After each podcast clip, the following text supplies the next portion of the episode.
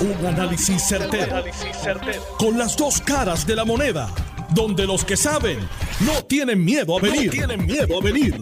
Esto es el podcast de Análisis 630 con Enrique Quique Cruz. 5 y 6 de la tarde de hoy, martes 7 de diciembre del 2021. Estás escuchando Análisis 630. Yo soy Enrique Quique Cruz. Y estoy aquí de lunes a viernes de 5 a 7. En línea telefónica tengo al policía retirado Gabriel Hernández. Buenas tardes, Gabriel. Bienvenido a Análisis 630. Muchas gracias por estar aquí. Buenas tardes, Quique, y buenas tardes para todos los radioescuchas. Gabriel, veo que en las redes publicaste información sobre un posible ausentismo y el continuo reclamo para un retiro digno. La sesión extraordinaria no ha adelantado y esa parte de, de, ese de ese reclamo no estaba tampoco incluido en la en la agenda legislativa del gobernador. Claro que sí, pero eh, nosotros eh, eh, obviamente a petición del, del presidente de la Cámara, como usted escuchó, Pique, él le dijo al gobernador que si quería que hubiese una vista, eh, obviamente que pidiese una enmienda extraordinaria para que se pudiese ver el retiro digno de la policía. El, el, presidente de la Cámara, Rafael Tatito Hernández, le pidió eso al gobernador, pero a la misma vez cerraron la sesión hasta el día 22 de diciembre. Eso es así. Y, y ustedes me recuerdo todavía que tú habías hecho un anuncio para hacer un reclamo allí en el Capitolio el 14 de diciembre. ¿Eso está en pie? Eso sí está en pie y más vivo que nunca, donde vamos a estar exigiendo, ya que en el día de ayer se presentaron dos proyectos para ser aprobados para la comisión, un proyecto nuevo para solo policía y un proyecto donde se enmienda la ley 81. Y nosotros lo que queremos es un retiro digno para toda la policía, escuche bien, para toda la policía. Ya estamos cansados y, estoy hablando desde el coronel hasta el último policía que ingresó. Y eso es lo que nosotros queremos. Ya estamos cansados de promesas, ya estamos cansados de mucha dirijala y nosotros lo que realmente ya una vez y por siempre queremos que resuelvan esta situación, no tanto de la policía, es más crucial aún la seguridad de nuestra isla.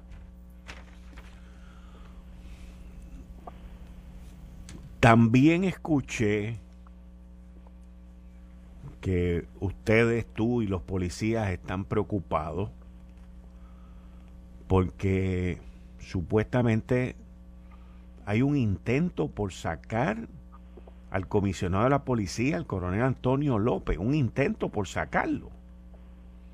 Bueno, eh, esperamos que eso solamente se quede en intento, porque yo entiendo que eso no sería una jugada muy muy eficaz en estos momentos donde el fuego está ardiendo y, yo entiendo que si al tomar ese tipo de decisión con un comisionado que realmente tenemos que decir la verdad y la verdad es la siguiente que no hemos visto en años, Quique, y desmiénteme, un comisionado que se ha relacionado con el dolor del pueblo, con el policía, esclareciendo casos en tiempos récord visitando cuartel, haciendo todo lo que está en sus manos para ayudar a sus policías. Es un hombre que ha demostrado ser realmente un superintendente y ha ejercido el liderazgo de una forma increíble. Y si han tomado ese tipo de decisión, que esperamos que eso se quede en solamente un, en un supuesto, porque yo entiendo que eso echaría más leña al fuego. Pero, ¿qué, qué, qué puede haber detrás de este intento? O sea, porque también se comenta que el, el negociado de la policía como que lo están desmantelando. yo, puedo hablar por mi experiencia como policía, como yo conozco esta agencia como la palma en mi mano. Y nosotros sabemos que siempre, yo, no sé si usted se acuerda de una canción de la Fania, yo creo en los años 70, que decía quítate tú para ponerme yo. Seguro, chacho, quítate tú para ponerme yo. Ese es el problema. Eso es así, ese es el problema que nosotros tenemos aquí, donde existe una alta oficialidad. Pero ¿quién quiere sacar al comisionado Antonio López para ponerse él? No me diga que es el coronel de nuevo. ¿Qué coronel? Bermúdez. Bueno, esos son los rumores. No me diga. Esos son los rumores. Pero son rumores rumores fuertes que Bermúdez quiere ser comisionado de la policía y que saquen a Antonio López. Esos son rumores fuertes y, entiendo que no sería la mejor jugada. ¿Por qué no? ¿Por qué no? ¿Por qué no? Porque tenemos un campo, la comparación, eh, eh, bueno, no se puede hacer comparación con la diferencia drástica. Vamos a volver entonces una policía eh, eh, donde no va a existir compañerismo, donde va a existir el dedo todo el tiempo, donde va a existir investigaciones, donde va a existir el señalamiento, donde va a existir ese enemigo del líder, del líder de la policía con sus policías. Y estamos viviendo en un tiempo ahora mismo donde si la policía está ejerciendo correctamente su trabajo, trabajando con, con eficacia, trabajo, trabajando con deseo, es porque tienen un buen líder. Yo siempre he dicho que si no hay un buen líder, tu grupo no va a trabajar perfecto. Hoy en día, si vemos policía, a pesar de la frustración que llevamos sin retiro digno, si estamos haciendo una labor extraordinaria, es porque tenemos un líder extraordinario. Pero me tengo que hacer la pregunta, si los policías respetan al coronel Antonio López, trabajan por el coronel Antonio López, si el coronel Antonio López, como tú muy bien mencionas, eh, ha esclarecido una cantidad de casos buenísimos eh, recientemente. Entonces, ¿por qué quieren hacer un intento en salir de él, en sacarlo? ¿Por qué están desmantelando varios departamentos del negociado de la policía? ¿Y por qué vuelve a resurgir la figura del coronel Bermúdez? que tengo entendido que tengo entendido que es de los más cercanos al secretario del Departamento de Seguridad Pública, Alexis Torres. Claro que sí, esto, esto es bien sencillo. ¿Sabe lo que pasa? Que tenemos un jefe que se puede identificar con el dolor, como puede ser los muchos coroneles que quizás no lo han dicho públicamente, pero estamos a ciencia cierta de que están unidos y, sienten el dolor que el guardia está sintiendo. Entonces, el gobierno una estrategia es tener una persona en el poder que no siente el mismo dolor de nosotros. ¿Para qué? Para dividirnos, para no hacernos sentir. Estamos en unos momentos más eh, eh, eh, históricos de unidad. Yo nunca he visto a la policía tan unida como se encuentra ahora mismo.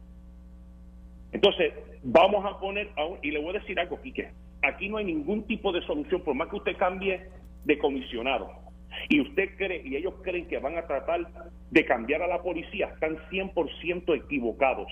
Si cambian hoy mismo al coronel, aparte de echarle más leña al fuego, esto lo va a hacer empeorar la situación y no va a traer ninguna solución. Y ese es el problema de la policía y del gobierno, que viendo un conflicto, en vez de traer una solución, quieren traer más conflicto. Eso es falta de liderazgo. O sea, que tú entiendes que si ponen al coronel Bermúdez, lo que traerían sería una persona conflictiva. Vamos a hacer una manifestación más grande aún, lo digo yo, Gabriel Hernández, y ese hombre no va a dirigir la policía. Ya, rayo, tan grande está la cosa. Tan difícil está el movimiento ese.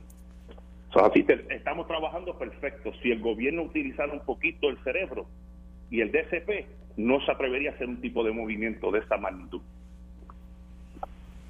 Bueno, Gaby, te pregunto, ¿qué vamos a esperar el 14 de diciembre? El 14 nosotros, nosotros vamos, eh, antes que nada, yo quiero extenderse la invitación. Quique Cruz, a, que esté con nosotros. Eh, usted ha estado con nosotros en luchas de la policía. Esto es una lucha justa donde estamos exigiendo, y eso es lo que vamos a estar haciendo el 14 de diciembre, exigiendo ya una vez y por siempre el retiro digno para toda la policía. Ya se presentaron estos proyectos. Nosotros sabemos que esto no es final y firme. Nosotros lo que queremos es que hagan y trabajen estos proyectos de una forma responsable. Junto a la Junta, ya no hay excusa, están los policías solamente. Nosotros queremos un retiro digno, Quique, para toda la policía. Nadie se puede quedar fuera. Ok, ¿y a qué hora va a ser eso? Eso va a ser a las 10 de la mañana a las 10 de la mañana, pero eso no va a ser un llamado a un paro, ni brazos caídos, ni nada de ese tipo de cosas, ¿verdad? eso no es así. Nosotros no vamos a hacer ese tipo de, de reclamos. Nuestro reclamo va a ser exclusivamente nuestro retiro digno. Hmm. ¿Qué información sobre esa medida para los policías tú has recibido desde el punto de vista legislativo? Bueno, ya como ustedes pueden ver ayer, ya, ya es público, ya hay dos, ya hay, eh, eh, eh, dos proyectos, el 1111 y el 695, lo pueden buscar, ya eso está disponible, pueden leerlo, donde tenemos un proyecto solo, solo, solo para policías. estamos viendo, estamos viendo que hay una parte de la legislatura que tiene voluntad y realmente quiere trabajar a favor de la policía. Ya es hora de solucionar este problema. La, legislatura está presentando una solución para la policía y nosotros lo que queremos es la solución y la acción detrás de eso y ya que se trabaje efectivamente pero rápido. Nosotros queremos que nuestros hermanos se vayan ya. Bueno, Gabriel, muchas gracias. que muchas gracias a ti, todos los escuchan. Bien, muchas gracias. Bueno, señores, esto como que se pone cada vez más difícil eso que nos acaba de decir el policía retirado Gabriel Hernández, de que quieren sacar al comisionado de la policía Antonio López, no me hace ningún tipo de sentido. No me hace ningún tipo de sentido. Como tampoco me hace sentido el que saquen partes de la policía para movernos al Departamento de Seguridad Pública. Por eso es que yo desde el día que esa ley se legisló. Y aquí estaba el asesor de Ricardo Rosselló en, esa, en ese tema, Orona. Estuvo aquí se lo dije. Que eso era un disparate. Y eso sigue siendo un disparate. En Puerto Rico no hay la madurez, no hay el conocimiento gerencial para delegarle a subalternos lo que se supone que ellos hagan. Por eso es que el departamento de esto no tiene nada que ver con Alexis Torres, lo he dicho cuando tuvo Orona aquí que estaban legislando la ley esa. Lo he dicho después y lo he dicho siempre. El Departamento de Seguridad Pública no va a funcionar en Puerto Rico. Eso es una, un emborujo, eso es una mogolla, porque no hay la madurez, no hay la cabeza gerencial, no hay el conocimiento para delegar no existe. No existe y no va a existir. Mira, cuando tú delegas en un subalterno, tú tienes que tener primero confianza en ti, no en el subalterno. Primero tú tienes que confiar en ti mismo para tomar ese riesgo que tú le estás dando esa responsabilidad a un subalterno, que si ese subalterno tuyo falla, la medida y el movimiento primero no es votarlo, es coacharlo, es sentarte con él y que no vuelva a cometer el mismo error, es enseñarle, es llevarlo. Pero en el gobierno no es así. En el gobierno es a machetazo limpio. Y aquí claramente se ve que hay unos problemas, que hay unas confrontaciones y que la guerra interna entre coroneles sigue en la policía de Puerto Rico. Triste ante los tiroteos que hay en las calles, triste ante la, la criminalidad que estamos viviendo en las calles. Nosotros los humanos, nosotros los de la tierra no tenemos escolta, no tenemos protección, no tenemos quien nos cuide, no tenemos quien nos lleve ni quien nos traiga. Solamente encomendarnos cada vez que salimos por ahí que no nos pase nada. Mientras aquellos que tienen la responsabilidad de nuestra seguridad, y no estoy hablando del secretario del DSP, y tampoco del comisionado, aquellos que tienen la responsabilidad de nuestra seguridad, lo que están es en pelea, chismes, líos y cuestiones para tratar de llegar al poder. Qué mal. Qué mal. Qué mal. Yo una vez tuve una conversación, que no puedo entrar en el detalle, pero una, una persona de alto nivel y de alto poder en Puerto Rico, y lo aconsejé con lo siguiente. Le dije, mira, cuando uno llega a posiciones de alto rango y de alto poder, tus empleados, la gente que se reporta a ti, te van a traer un montón de chismes y de cuentos de compañeros de trabajo, de subalternos. Y la primera pregunta al primer chisme que te traigan o cuento que te traigan, que tú te tienes que hacer, no es si lo que te están contando es verdad o no. La primera pregunta que tú como jefe te tienes que hacer es, si yo hago lo que esta persona me está diciendo, si yo reacciono a la información que me está dando, ¿qué gana el que me lo cuenta? ¿Qué gana el que me lo cuenta? Esa es la primera pregunta que uno se tiene que hacer. ¿Qué gana el que me lo está diciendo? Después que tú descifras eso, tú tomas la decisión. Pero es triste y es lamentable con la inseguridad tan grande, con la falta de policía que hay en Puerto Rico con el lío que hay con el retiro, en vez de estar buscando soluciones, están buscando posiciones. Descabellado esto. Pero mire, hoy,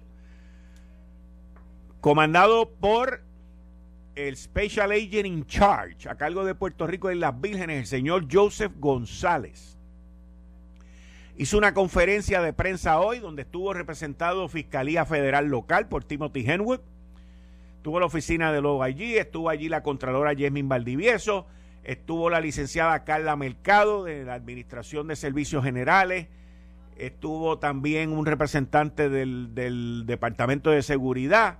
En fin, había allí una lista de personas, tanto estatales como federales, anunciando un Public Corruption Task Force, un equipo de trabajo enfocado en la corrupción para compartir información, eliminar verjas, eliminar burocracia, eliminar impedimentos, todo firmando acuerdos de confidencialidad con los federales para tratar de combatir la corrupción. Les digo hoy, a las 5 y 23 de la tarde, que esto fue orquestado esto fue preparado, esto sigue siendo parte de la cronología, esto sigue siendo parte del libreto para los próximos arrestos que van a suceder. No es que este Task Force va a traer los arrestos que estamos esperando, no, no es eso. Es que este Task Force necesitan necesitan diversidad, necesitan más agencias, necesitan más manpower para el descabellado monstruo de la corrupción en el gobierno de Puerto Rico. Y Special Agent in Charge, Joseph González, conociendo el tamaño del animal, conociendo las necesidades que tiene de recursos, de recursos humanos, que no las tiene para manejar esta monumental tarea, pues ha formado este Task Force para agilizar las investigaciones. Miren el ejemplo de lo de Cataño. Situaciones que comenzaron en el 2017. Situaciones que se sabían. El mismo Douglas Leff lo dijo aquí como 20 veces. Cuatro años más tarde es que viene a explotar esto cuatro años más tarde.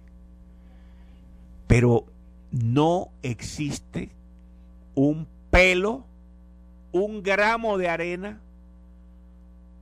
un, un, una piedrita de arena de casualidad con que este anuncio es hoy.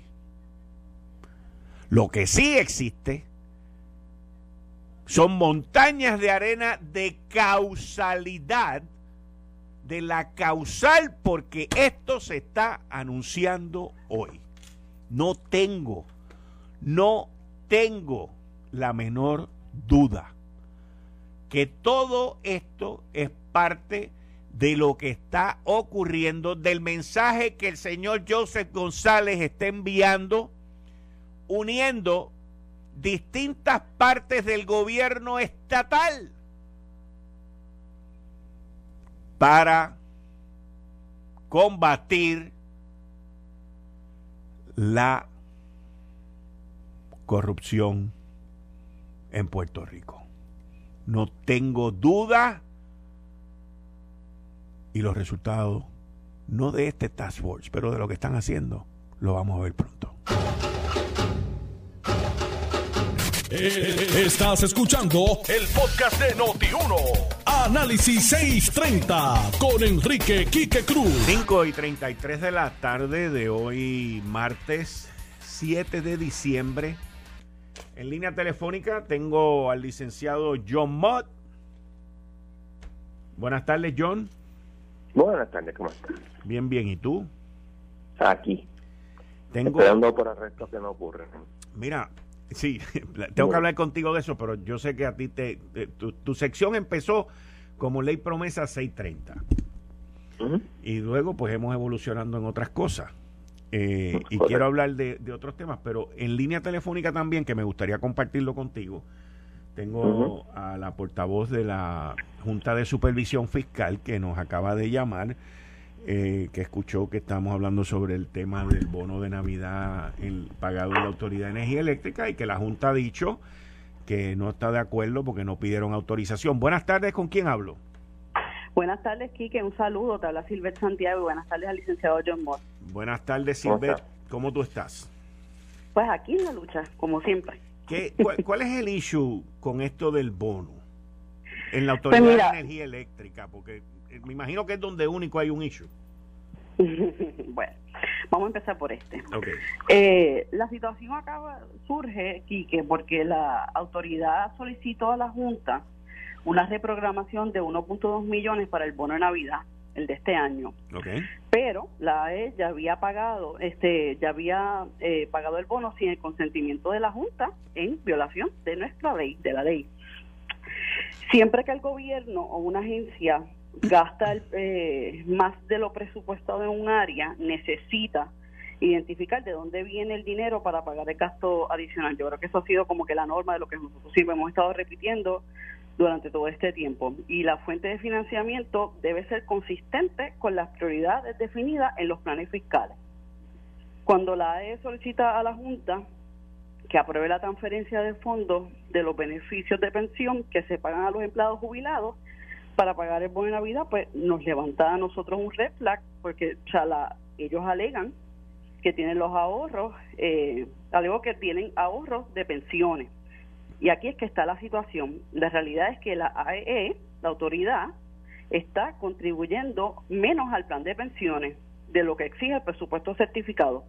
Por lo que la AE afirma que ellos tienen estos supuestos ahorros en su presupuesto de pensiones, pero su financiar no es lo mismo que tener ahorro.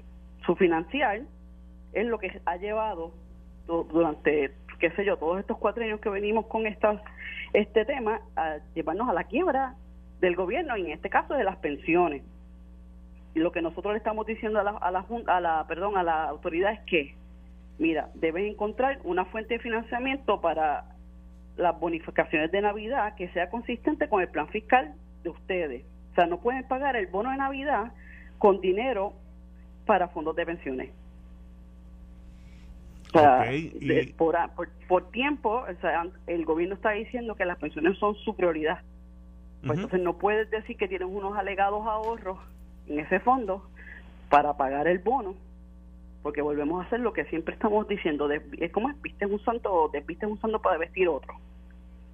Ok, y entonces en, en, la situación que estamos ahora, ¿qué pasaría entonces? Bueno, ¿todavía ellos tienen el resto del año fiscal para conseguir ese 1.2 millones de pesos o no? No, ellos tienen una, hay una responsabilidad fiscal que ellos tienen que, que, cumplir.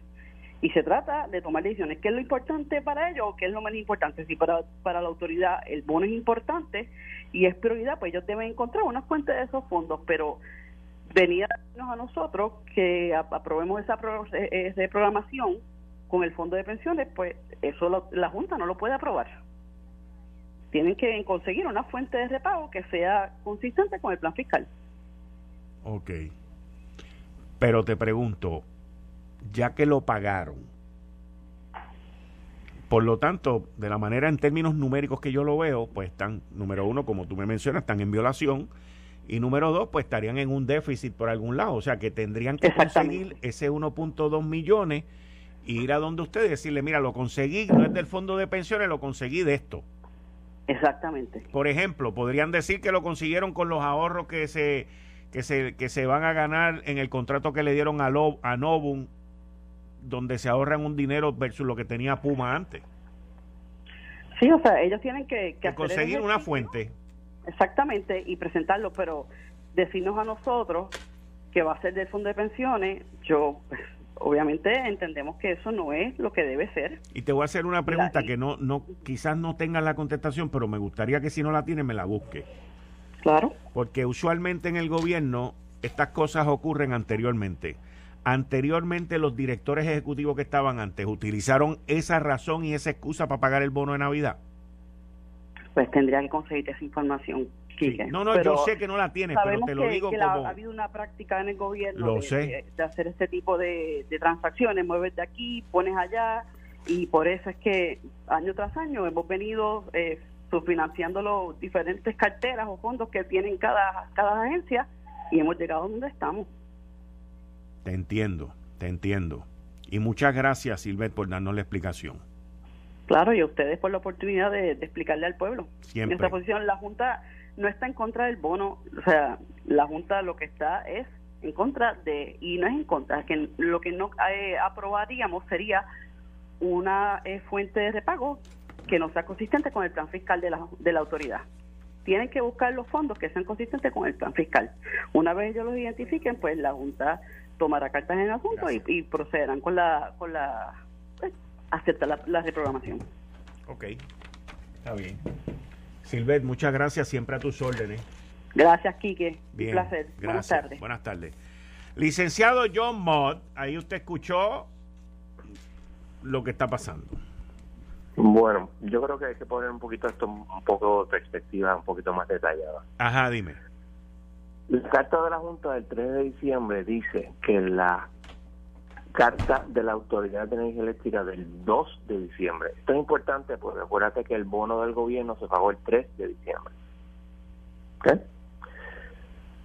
Dice que ahí están pidiendo reprogramar 2.4 millones, no 1.2 millones, 2.4 millones de dólares. Uno de pension and benefits porque es que la autoridad está paga, va está pagando menos al fondo de pensiones y la Junta, con toda razón, dice, pero ¿cómo tú vas a estar pagando menos el fondo de pensiones? Tienes que pagar lo que tienes que pagar.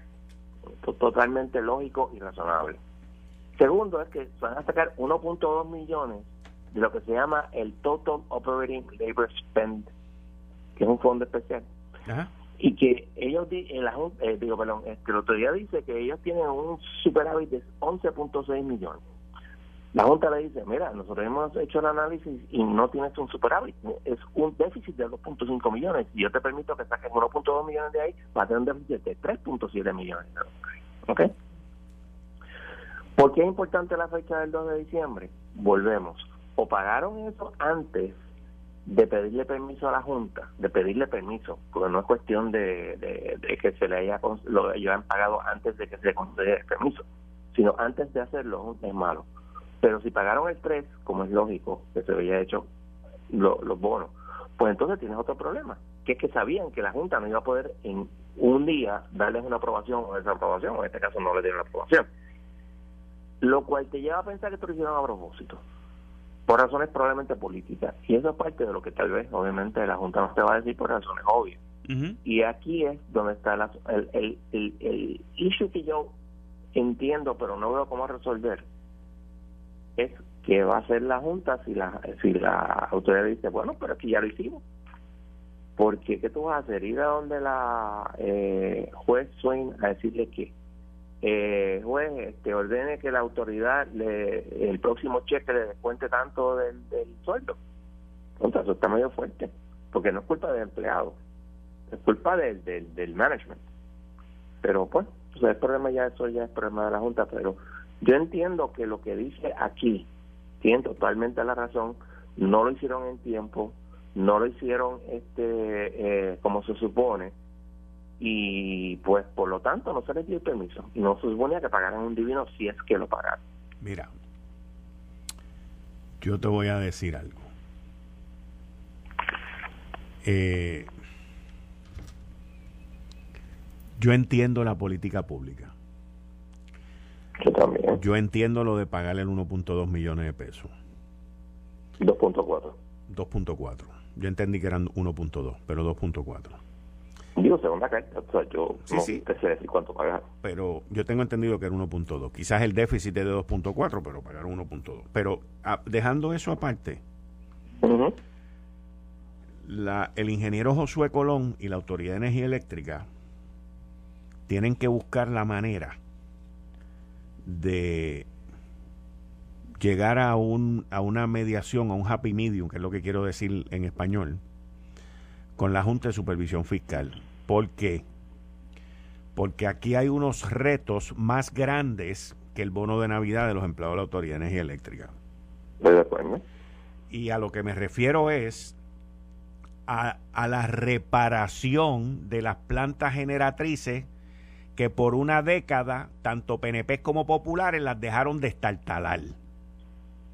Y ahora nosotros estamos pagando las consecuencias del, no mantenimiento que se hizo en esas plantas. Y de la política pública que establecieron aquí populares y PNP para dejar eso, para llamarlos chatarra, dejarlos perder y que nosotros ahora estaríamos estamos jorobados por culpa de esa estúpida e inepta política.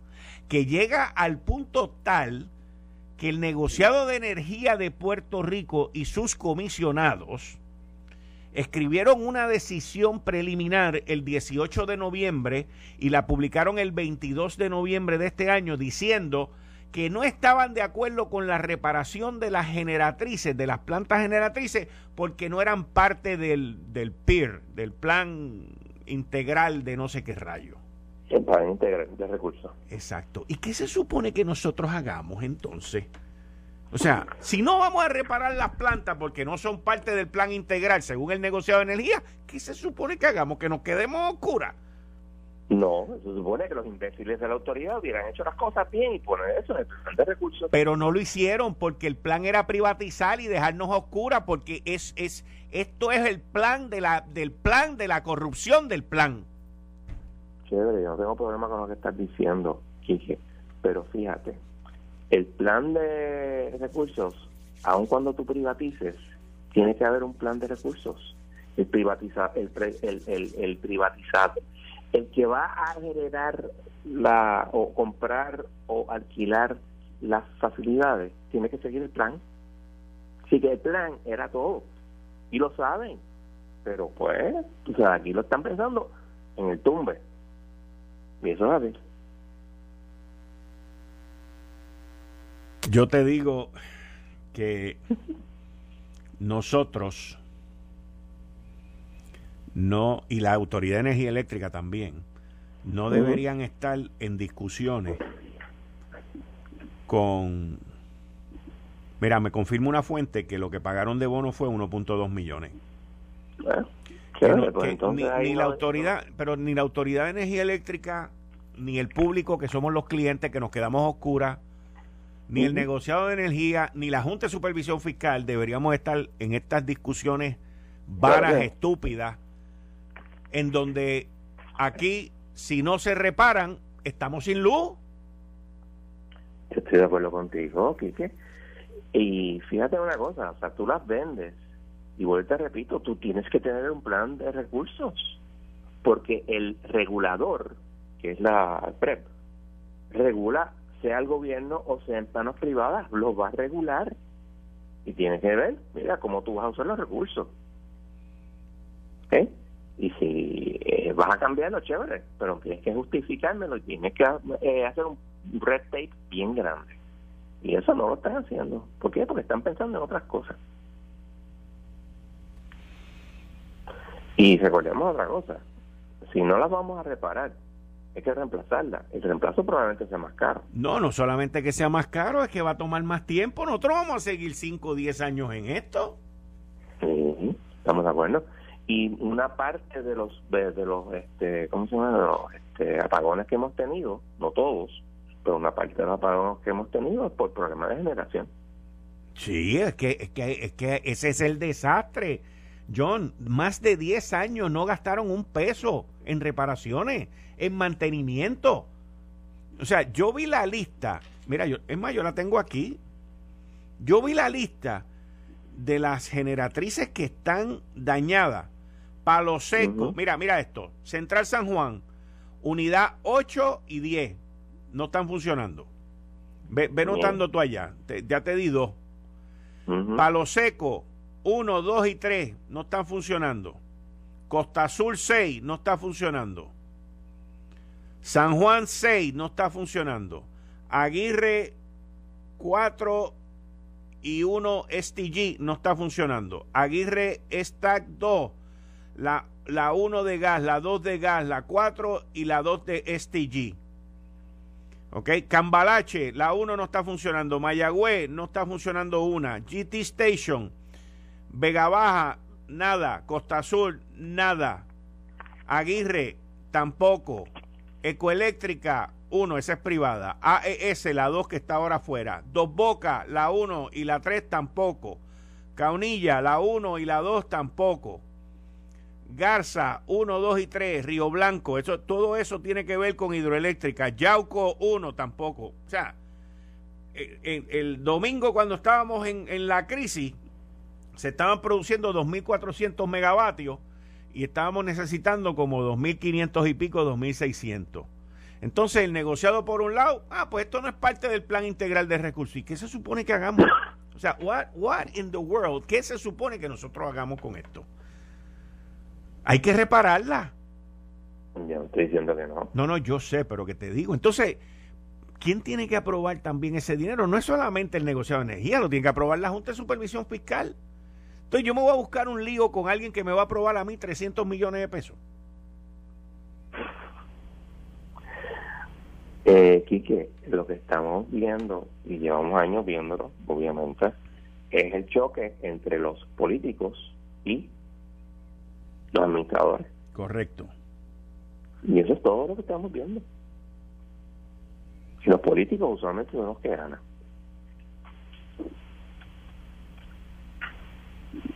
Hmm. Yo te digo que esto está, esto está difícil. Está bien sí, Sí. Entonces, bien fácil decir que no es culpa de Luma, o bien fácil decir que es culpa de este o lo otro. Es culpa de, lo, de nosotros mismos porque no hemos exigido a nuestros políticos que hagan las cosas bien. Siempre seguimos votando por los mismos idiotas. Yo te digo que. Oye, ven acá, antes de que nos vayamos, ¿cómo tú ves eh, lo del Task Force que creó hoy los federales? Task Force es un primo hermano de un comité. Explícame, para que la gente lo entienda. ¿Va a pasar algo o no va a pasar nada? Un caramba, un caramba, nada, absolutamente nada. ¿Sabes por qué? Porque los federales que pueden tener las mejores intenciones del mundo, de que Puerto Rico y que y mira uno que otra persona puede tener las mejores intenciones del mundo pero todos estos asuntos, mira, nosotros, te lo dije hace, unos días, el año, el, el año pasado nosotros tuvimos cuatro representantes encausados criminalmente, tres en la Corte Federal y uno en la Corte Estatal. Cambia, eh, ¿tú no crees que en, la, en, lo chiquitito que es la legislatura no sabían lo que estaba pasando? Claro lo sabían, no se me haciendo la vista larga, igual que los alcaldes. Tú tienes al de Mayagüez, actos que no haya sido acusado todavía es otra cosa, pero actos claros de corrupción los tenía. Tenemos a, al, a, Cano que era ostentoso en su eh, corrupción y por ahí sigue y por ahí sigue hay otros más el hecho que lo esté investigando a otras personas no necesariamente que sean culpables pero de que algo malo puede haber sí lo puede haber y nosotros todavía no estamos pensando no no no tenemos que cambiar nada tenemos que ser más transparentes. Vaya, este es espárrago. O sea, ahora mismo, el Cano se ha declarado culpable de qué? De conspiración. Eso quiere decir que a él se le puede acusar de, de, soborno, se le puede acusar de 20 mil cosas en el área estatal y todos están pensándolo. ¿Qué pasó con el, el, el comisionado, no es el comisionado, el procurador electoral, que no se dio cuenta que el Cano estaba ostentando por ahí cosas que iban más allá de su sueldo. ¿Por qué no hubo una investigación? ¿Por qué? Porque todo el mundo se va a hacer de la vista larga. porque no es, y, no es cuestión política en términos de que estamos los PNP ahí de la PNP. Y el Popular hubiera sido lo mismo. ¿Cuánto tiempo se tardaron con Guillito para nombrarle un FEI? Pues, eh, el, problema es la este, falta de, de la impunidad. Ese es el problema que nosotros tenemos. Tú tienes un montón de gente corrupta y la Corte y, los eh, aparatos eh, de justicia estatal mira para el lado. Y hace montones de asuntos para que las cosas salgan bien. Rapidito. ¿Es casualidad o es causalidad el que hayan hecho ese, anuncio, hecho ese anuncio hoy? Es causalidad, obviamente. Este, estoy seguro que eh, es toda una cuestión política de los políticos tratando de, ver que están haciendo algo. Mira, vamos a hacer un task force con el FBI. Y yo me pregunto, ajá, ¿qué pasa? ¿Tú no sabes este, hacer una investigación criminal? O sea, vuelvo y repito, que yo no, yo hago algo de, de o sea, como 15% de mi práctica es criminal federal. Pero, o sea, no tienes que ser un genio para darte cuenta de que al Cano se le podía acusar. Vi un, un, press release del Departamento de Justicia diciendo no, que, que o, una agencia del gobierno de Puerto Rico diciendo no, lo que pasa es, no, sí, Departamento de Justicia, es que no se le puede acusar, no se puede acusar en los dos, en los dos foros. Falso. Sí, sí, eso es falso. no dice eso. Lo que dice es que una vez jeopardy attaches, que es una cuestión particular, que es cuando tú tienes un jurado, seguramente al jurado, o si tienes un juez, seguramente el primer testigo, ¿okay? en ese momento es que el jeopardy ocurre y tú no puedes tener dos acusaciones, porque está en jeopardy. Pero antes, no, tú puedes tener 30 acusaciones al mismo tiempo. Pero el primero que llegue a lo que te acabo de decir, esos dos eh, momentos, ese es el, el que el que el que va los otros no van y, es técnico pero es importante hay una diferencia importantísima y vuelvo y repito tú puedes tener como lo dice Sánchez Valle tú puedes tener elementos de un crimen federal que no está en el estatal y versa y en ese caso no hay no hay double jeopardy pero no eso pues eh, es más fácil cogerle idiota a todo el mundo diciendo, no, no, es que no se puede, sí se puede. Gracias, John. Hay que tener la voluntad. Muchas gracias. Muchas gracias. Esto fue el, podcast de Notiuno. Análisis 630 con Enrique Quique Cruz.